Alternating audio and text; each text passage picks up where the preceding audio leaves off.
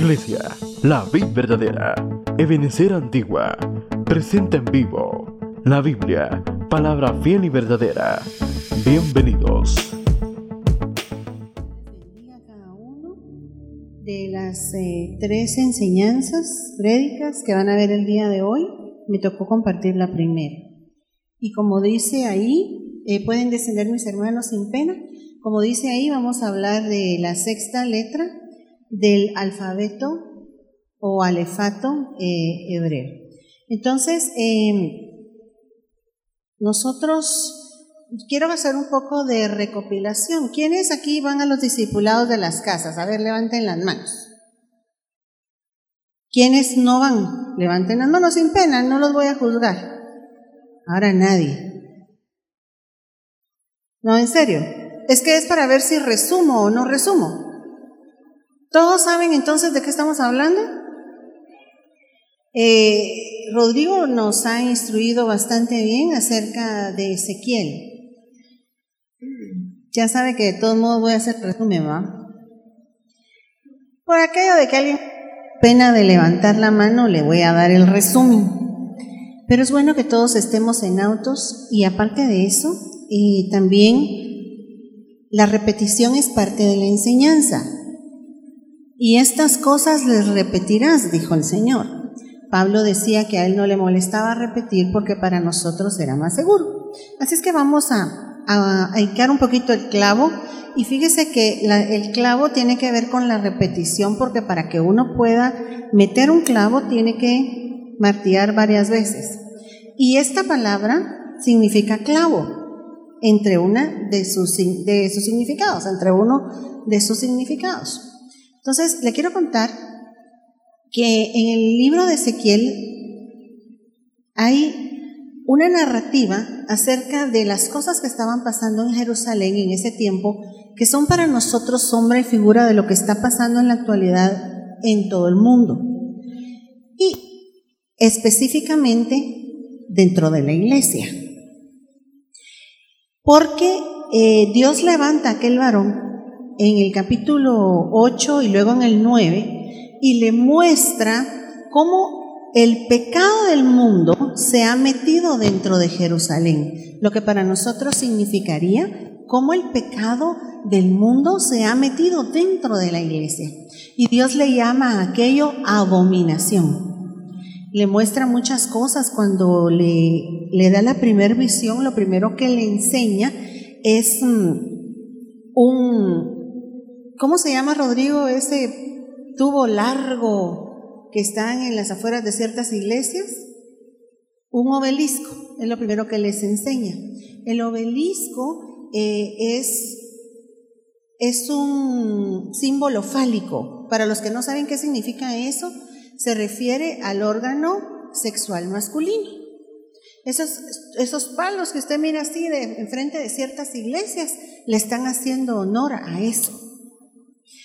Ahí empieza la visión, adentrándose más y más y Dios le empieza a mostrar a él la forma en que los sacerdotes que llevaban incensario, es decir, eran ministros, gloria a Dios, eran ministros que, que en realidad estaban haciendo su oficio porque tenían incensario. Como ellos, gloria a Dios, cómo ellos se encerraban en sus recámaras y se ponían a ver pornografía, porque dice que se ponían a ver eh, cosas grabadas y da a entender que es pornografía. Habla de personas también que estaban drogándose porque se pasaban el ramo en la nariz. Habla eh, más adelante, mujeres, ¿cómo hacemos con el sonido? Si me pudieran ayudar que se va y se viene o solo es percepción mía? Eh, habla de mujeres que están endechando a Tamuz. ¿Quién sabe quién es Tamuz? ¿Sí? Hemos estado siendo enseñados acerca de Tamuz en esta época. El pastor ayer nos predicó acerca de eso. ¿Cuántos estuvieron al corriente?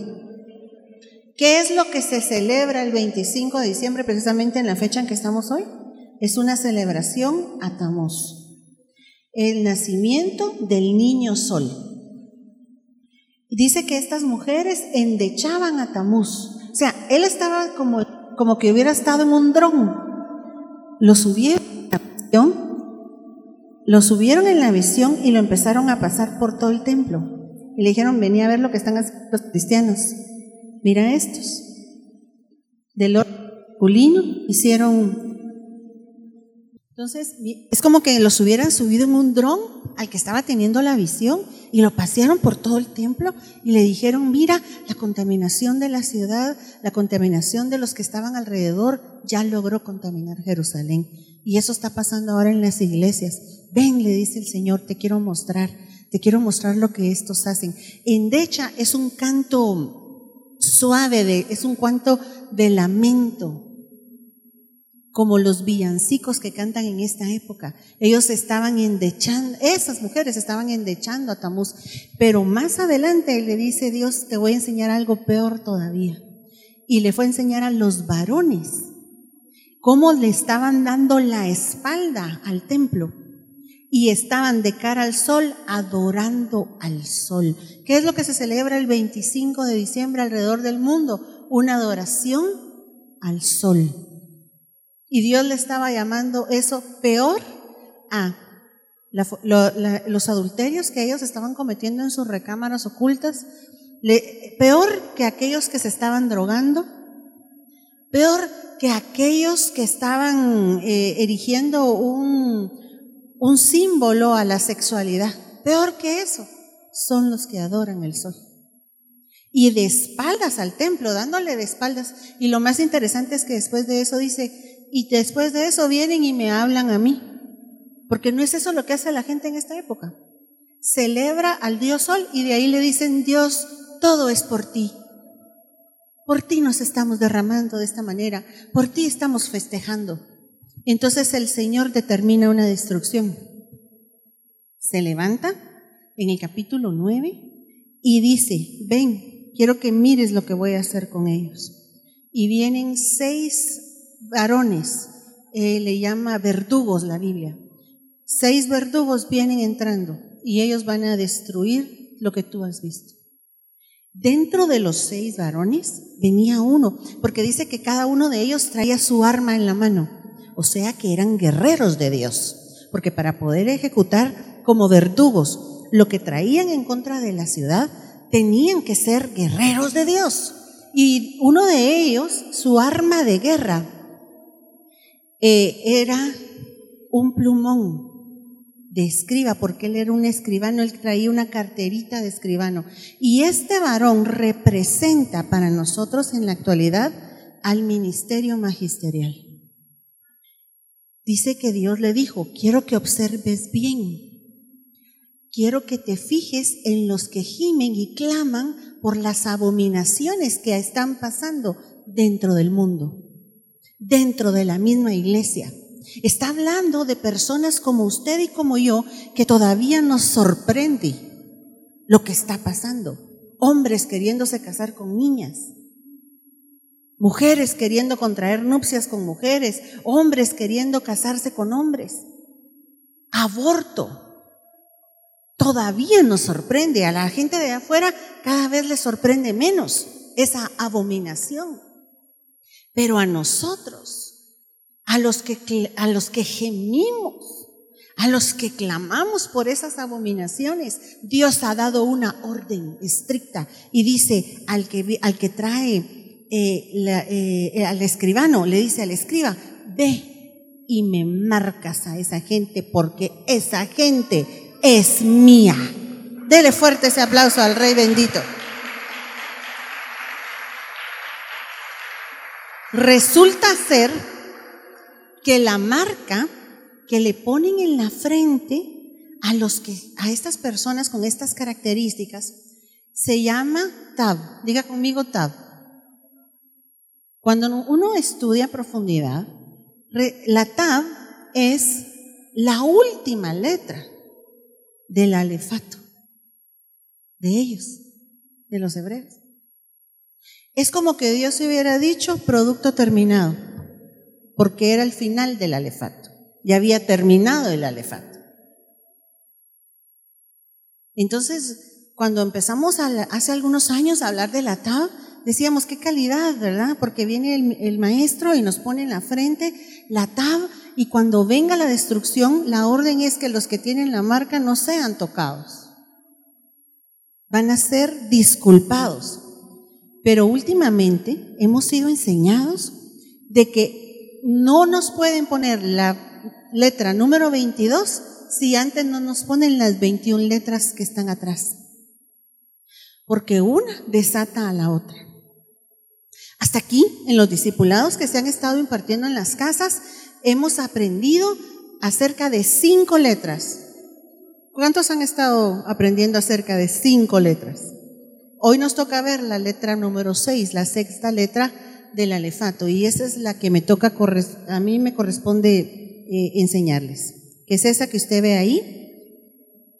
Y aquí están todas, para que usted las, no sé si las logra ver ahí, pero esas son todas. Hasta aquí han visto al buey, la casa, el pie, la puerta.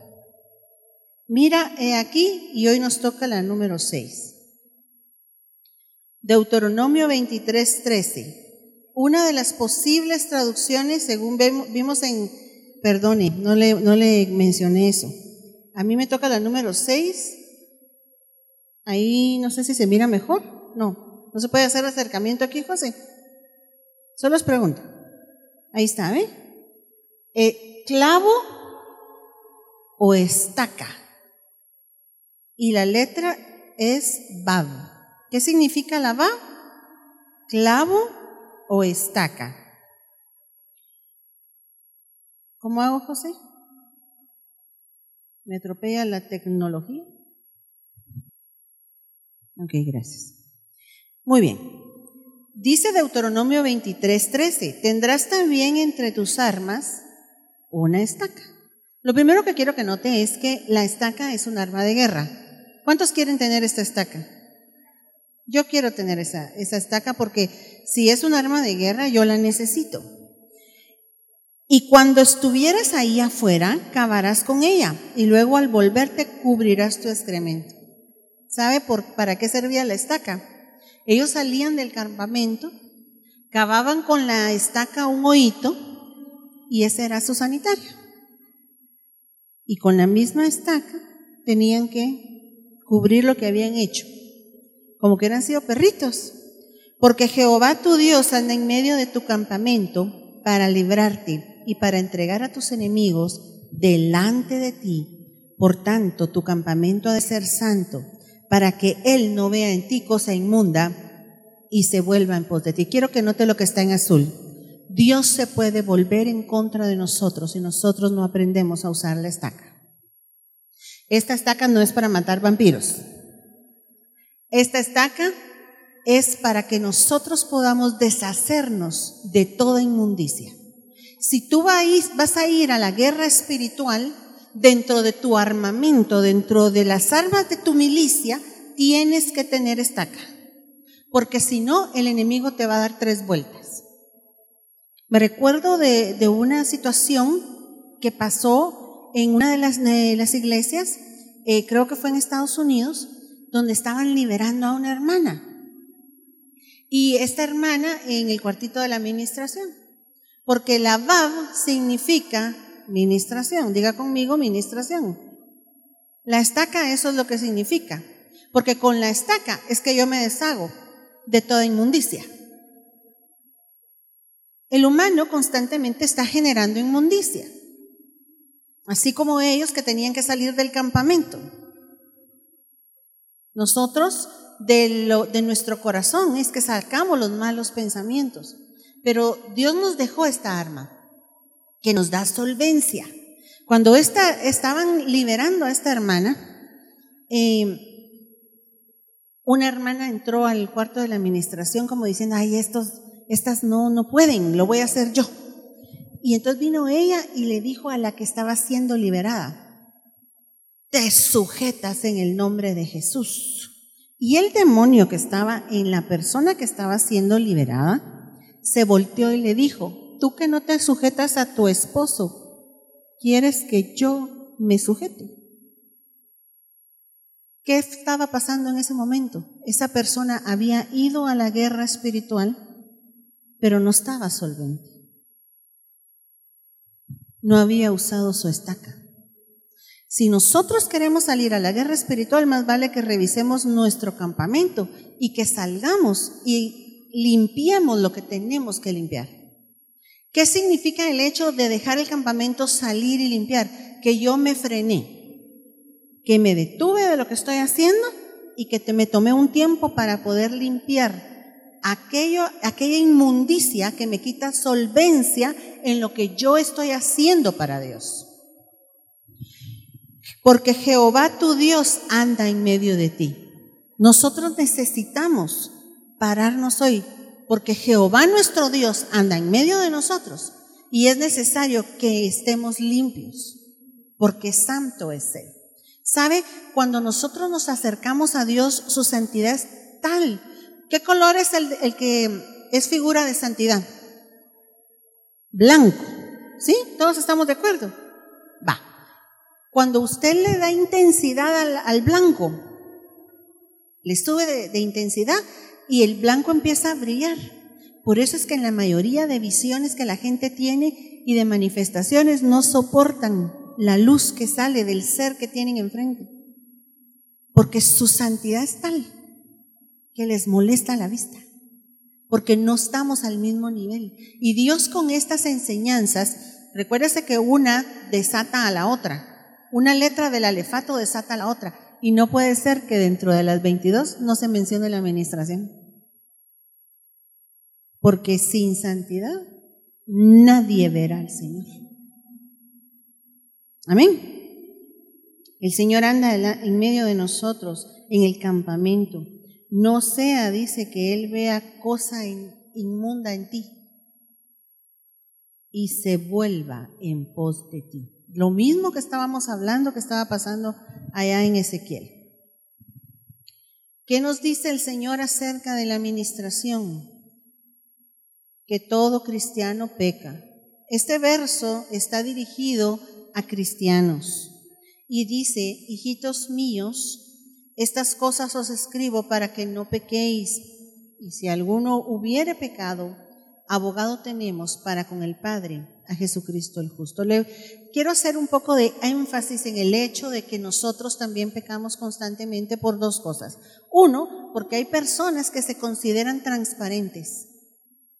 Yo conocí una cristiana que decía que era transparente, que ella no tenía mancha en ella, pero eso no es bíblico. La Biblia dice en Eclesiastés 7:20, ciertamente no hay hombre justo en la tierra que haga el bien y nunca peque. Porque la palabra pecado, que se traduce del griego jamartía, significa errar en el blanco.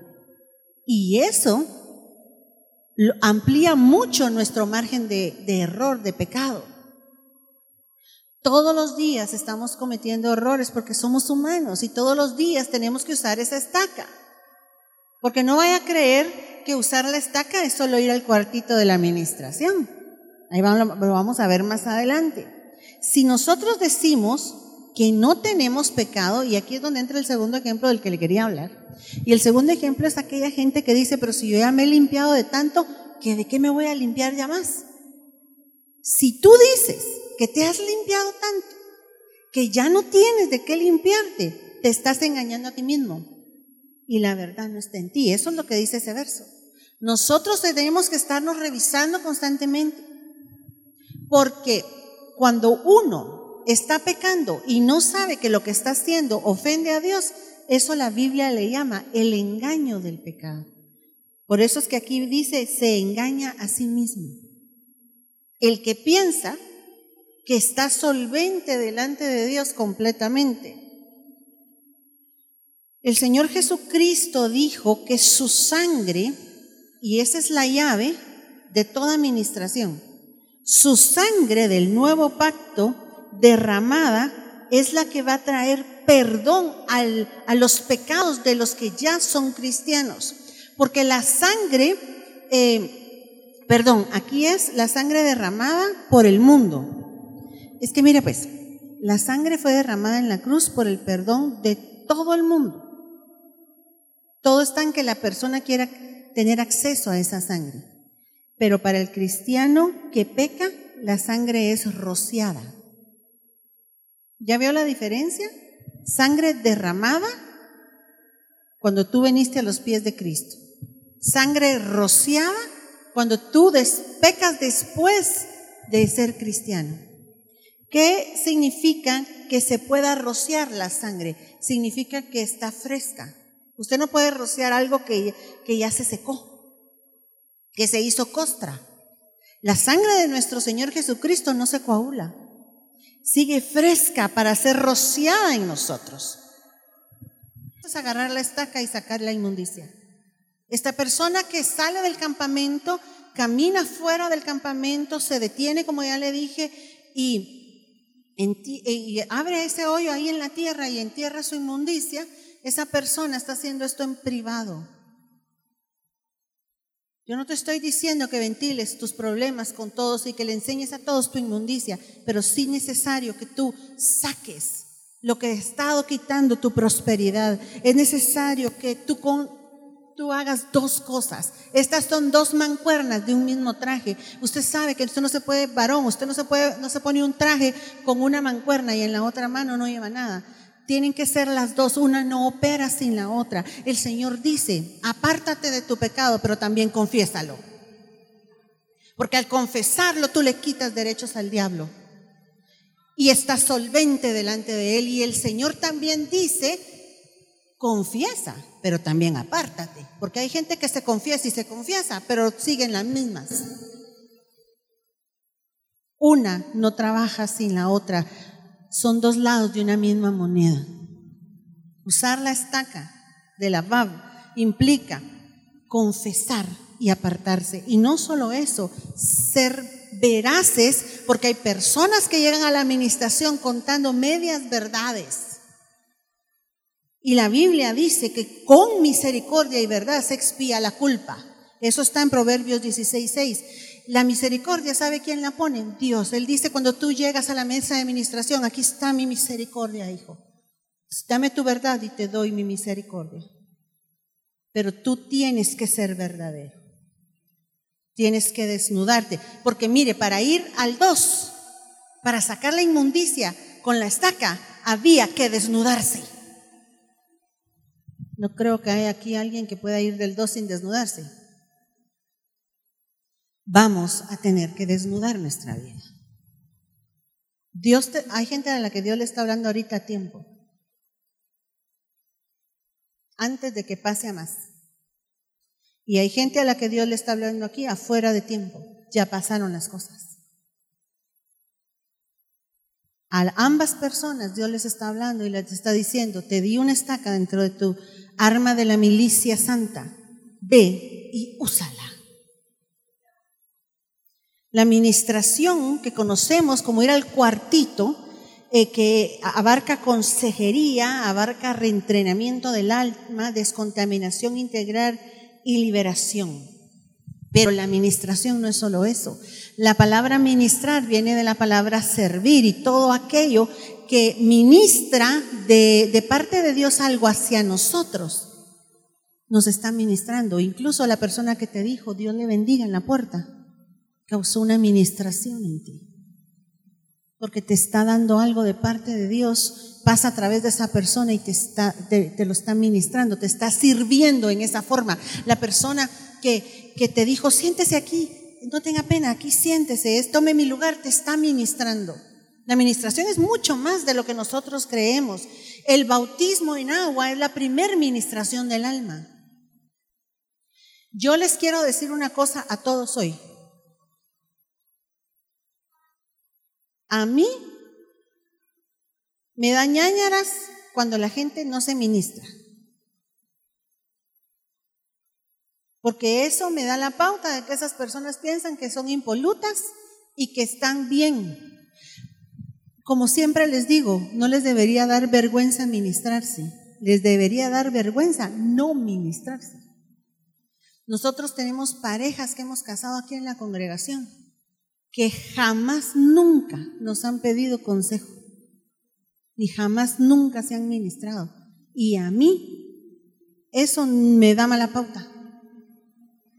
Porque yo no creo que haya una pareja en el planeta que no tenga problemas. Que no te dé vergüenza ministrarte. Que te dé vergüenza no hacerlo. Todos nosotros necesitamos ayuda. Cazarnos las zorras, las zorras pequeñas, que echan a perder los viñedos. ¿Qué, de qué, es, qué, ¿Qué es lo que sale de los viñedos? Uvas. ¿Qué se fabrica de las uvas? Vino. ¿Qué dice la Biblia que ministra vino en el hombre?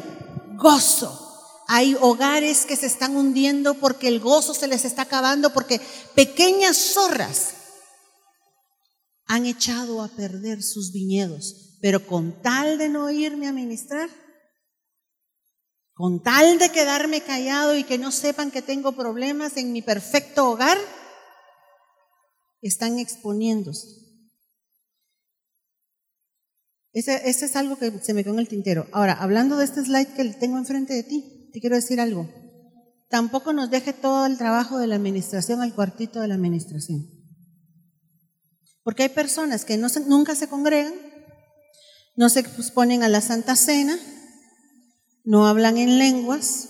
Mire todas las cosas que son ministración para nuestra alma, nuestro espíritu y nuestro cuerpo. La palabra es una forma de limpieza también, porque el Señor dijo, ustedes están limpios por la palabra que yo les he hablado. La alabanza es una forma de ministración, la danza, la oración es una forma de ministración, los espíritus ministradores de parte de Dios es una forma de ministración. Son cuando Dios manda un espíritu de paz, un espíritu de perdón, un espíritu de gozo, Él está ministrándote también. Eh, eh, también la ministración angélica, el sufrimiento, ¿sabe? Es una forma de ministración, el ayuno es una forma de administración y al que más conocemos, que es el de confesión y perdón. Pero yo les digo, nosotros no le podemos dejar todo al hermano que nos está ministrando. Yo me vengo a ministrar cada seis meses, pero no asisto a la iglesia. No me limpia nunca la palabra, nunca tomo santa cena, nunca oro. La administración tiene que ser integral. Dios dejó diferentes fuentes de descontaminación y nosotros tenemos acceso a cada una de ellas. Si tú quieres recibir la tabla al final de este proceso, vas a tener que acercarte a las fuentes de descontaminación. Porque créame, aquellos seis hombres que entraron para destruir la ciudad, todavía van a entrar a destruir la ciudad. Y nos urge tener la tabla puesta en nuestra frente. Pero para ello tenemos que pasar por esta.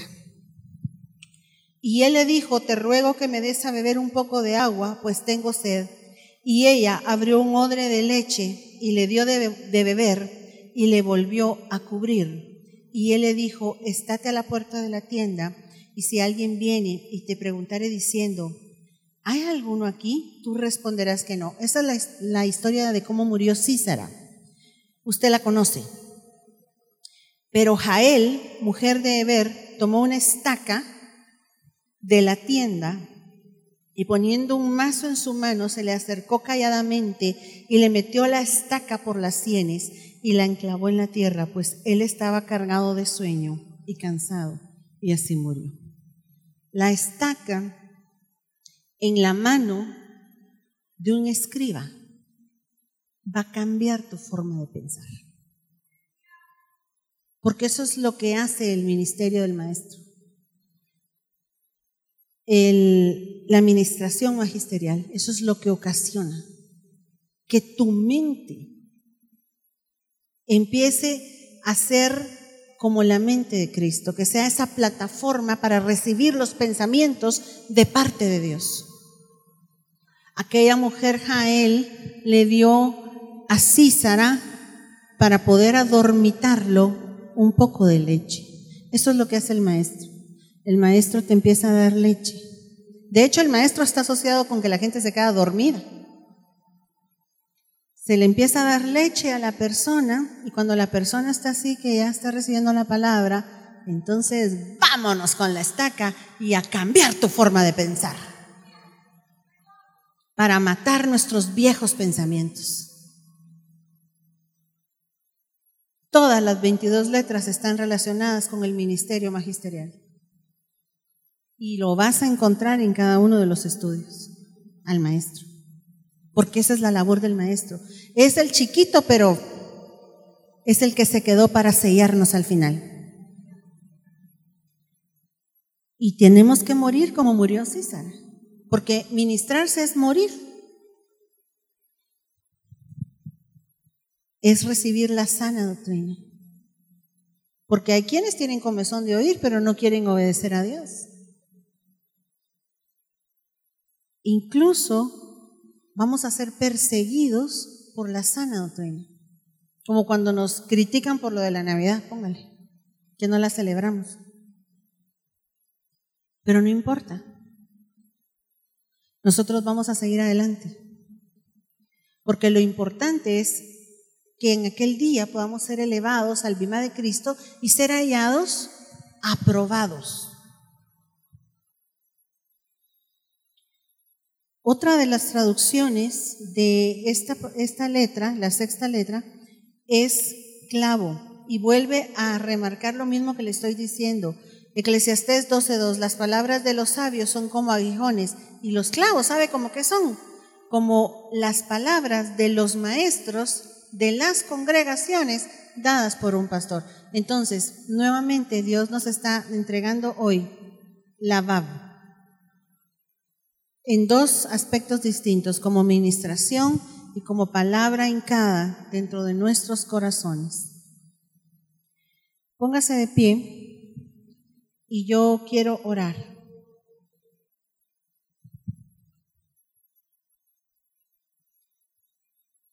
Otra de las formas en que Dios ministra es cuando pasamos acá al frente.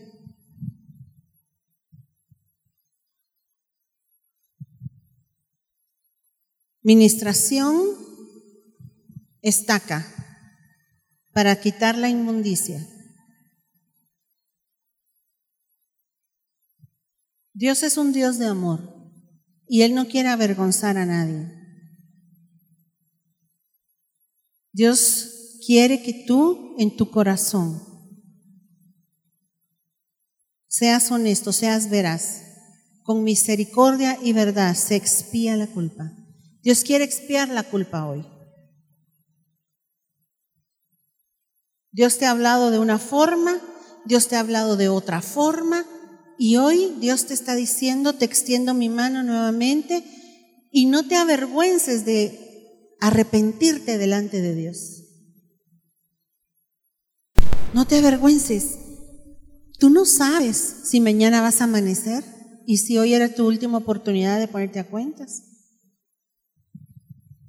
Si por vergüenza yo no paso, y hoy en la tarde estoy rindiéndole cuentas a Dios, qué pálida se va a ver mi vergüenza. Qué pálida se va a ver. Porque la gente esa a la que yo le tenía vergüenza ya ni va a estar ahí, a la par mía, entregándole cuentas a Dios. Dios te está diciendo hoy, ven, usa tu estaca. Dentro de, tu de tus armas de la milicia, Dios te entregó estaca a ti. Y este es el momento de frenar el caminar, de salir del campamento, de hacer un hoyo en la tierra y de dejar ir toda inmundicia. Inmundicia la llevan en su mente. No ejecutan, pero piensan. ¿Qué has estado dejando que los ladrones y salteadores te hagan? por haber descendido. ¿En qué momento descendiste de tu amor a Dios? ¿Qué te pasó? Regresa sobre tus pasos hoy. Regresa sobre tus pasos hoy. Dios te ama tanto. Si tú le abres tu corazón en este momento a Dios y le dices, Señor, yo he estado pecando en esto y esto Llama tu pecado por nombre. Dios es amplio en perdonar. Si tú le dices, me estaba deleitando en este pecado.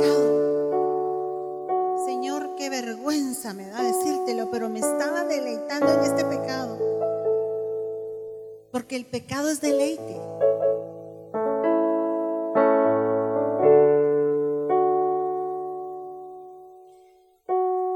Moisés tuvo en poco los deleites del pecado, dice la Biblia, cuando los comparó con los vituperios de Cristo. O sea que el pecado vino a seducirte. La tentación vino a seducir tu corazón. Tocó a la puerta, porque el pecado está a la puerta. Algunos de ustedes, como les decía en la enseñanza, no han llegado hasta el punto de pecar, pero ya han acariciado el pecado. Y el Señor te está dando una estaca hoy, Él está tirándote una, un salvavidas y te está diciendo, hija, yo te voy a rescatar de eso que estás viviendo. Hijo, yo te voy a rescatar. Hay una esperanza hoy. Hay una esperanza hoy para ti. Ponle nombre a tu pecado, entrégaselo. Señor, perdóname, estoy arrepentido en polvo y en ceniza. Rasgo mis vestiduras delante de ti, lo siento. Papito, no sé qué estaba pensando. ¿Por qué dejé enfriar mi amor? ¿Por qué, Señor, descendió tanto mi vida delante de ti? Por favor, llévame a donde estaba antes. Al monte de la adoración, al monte de la comunión contigo. Quiero estar nuevamente ahí, papito lindo. No me deseches, papito, por favor. Te lo suplico. Y Él te dice, hijo, hija, no te desecho porque siete veces cae el justo y de aún de la séptima se volverá a levantar. Cuarenta veces siete. ¿Cómo es? Así era, ¿no? La cosa es que Dios nos perdona y nos perdona y nos perdona en un mismo día un montón de veces. Yo les enseñaba ayer en, en la administración de las ofrendas que los ángeles pecaron y fueron destituidos. Y a nosotros nos vuelven a dar otra oportunidad, es de tomarla. Tómate fuerte de la oportunidad que Dios te está dando hoy. Fuerte, porque esa oportunidad es el brazo de Dios que te está sacando de la posilga. Siente cómo te levanta tu Dios. Siente cómo te levanta, cómo a través de la palabra te limpia, limpia tus vestiduras. Ya no ocultes tu pecado, porque el que oculta su pecado no prospera. La prosperidad que tanto le has pedido a Dios no viene porque está oculto ese pecado en ti. Por favor, reconsidéralo, recapacita hoy en el nombre de Jesús. Sal de tu pecado oculto. Aquellos, aquellos seis hombres que venían con arma de guerra contra la ciudad, no se vengan contra nosotros y nos encuentren en las cámaras ocultas haciendo cosas secretas. Sal de de Jesús. Vístenos de tu santidad, límpianos. Señor, por favor, en el nombre de Jesús. En el nombre de Jesús yo vengo pidiéndole al Señor que envíe ángeles a recoger túnicas sucias. Levanta tus brazos y sal de esa vestidura. Levanta tus brazos y sal de esa vestidura de inmundicia ahora en el nombre de Jesús y deja que te revistan de túnicas blancas. Recibe, recibe túnicas blancas y blancas y resplandecientes como lo es la santidad de Dios. Recibe, recibe. Dios me dice que está lavando pies. Puedo ver al Señor postrado lavando los pies de algunos de ustedes que han sido honestos en este momento, que desnudaron su corazón para sacar su inmundicia, que se desvistieron para mostrar su inmundicia. Te están lavando los pies. Te están lavando el caminar. Recibe tu bendición hoy. Recibe. Lleva entre tus armas de tu milicia. lleva tu estaca de ahora en adelante y exponte a las diferentes ministraciones de Dios. Recibe. Recibe. Mire, hay gente que está herida porque descendió de Jerusalén a Jericó y salteadores lo golpearon y lo hirieron. Pero aquí está el buen samaritano delante de ti con todo amor y está vertiendo vino y aceite porque tu mismo pecado te hirió a ti, tu mismo pecado te dejó lastimado a ti te golpearon, te hirieron, te abofetearon. El fin de todo pecado. Que tú salgas lastimado. No te dejes engañar por el enemigo. Toda herida es suturada hoy. Padre, por favor, en el nombre de Jesús te suplico que traigas tu sutura divina, Señor amado y que las heridas de tu pueblo empiecen a ser sanadas en este momento. Recibe sanidad. Recibe sanidad. Recibe sanidad. Vendaje, vino, aceite está siendo derramado. Di yo me perdono en el nombre de Jesús. Porque el Señor ya te perdonó. Ahora falta que te perdones tú. Yo me perdono en el nombre de Jesús. Yo me perdono. Descienda sobre ti un espíritu de perdón. Recibe. Recibe, recibe un espíritu de perdón. Recibe. Recibe, recibe el bálsamo de Dios.